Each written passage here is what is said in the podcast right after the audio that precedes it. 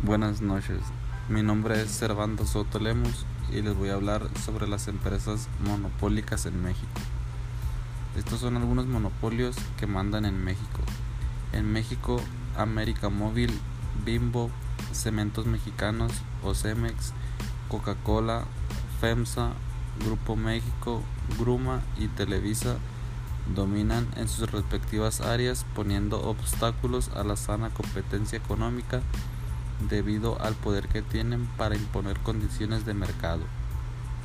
Sin embargo, estas empresas no han sido investigadas en el sexenio de Enrique Peña Nieto por prácticas monopólicas absolutas. Según el archivo publicó de la Comisión Federal de Competencias Económicas,